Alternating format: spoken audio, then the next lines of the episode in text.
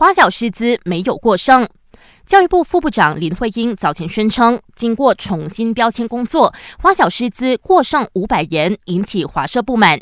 教总主席谢立义表示，这番言论存在误导，因为事实上华小师资荒从没解决，目前还缺一千多名教师。他敦促教育部聆听教育团体的建议，在明年师范招生时录取五百人，以改善师资不足的问题。一马公司舞弊案再有新进展。全国警察总长丹斯里拉扎鲁丁证实，高盛集团前银行家黄宗华已经抵达我国，以协助调查。不过，基于安全原因，他拒绝透露黄宗华当前的位置。根据调查，黄宗华十年前曾协助 YMDB 发售六十五亿美金债券，从中赚了三千五百万美金的回扣。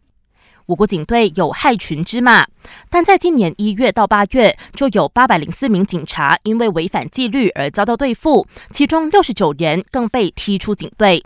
乌加曼廉政局总监拿杜斯里阿兹里强调，这些数据显示，警队对违规警察采取的行动，并非只是说说而已。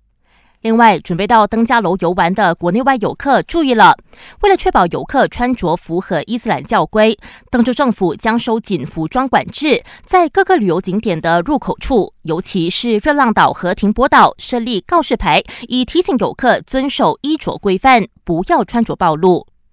感谢收听，我是维言。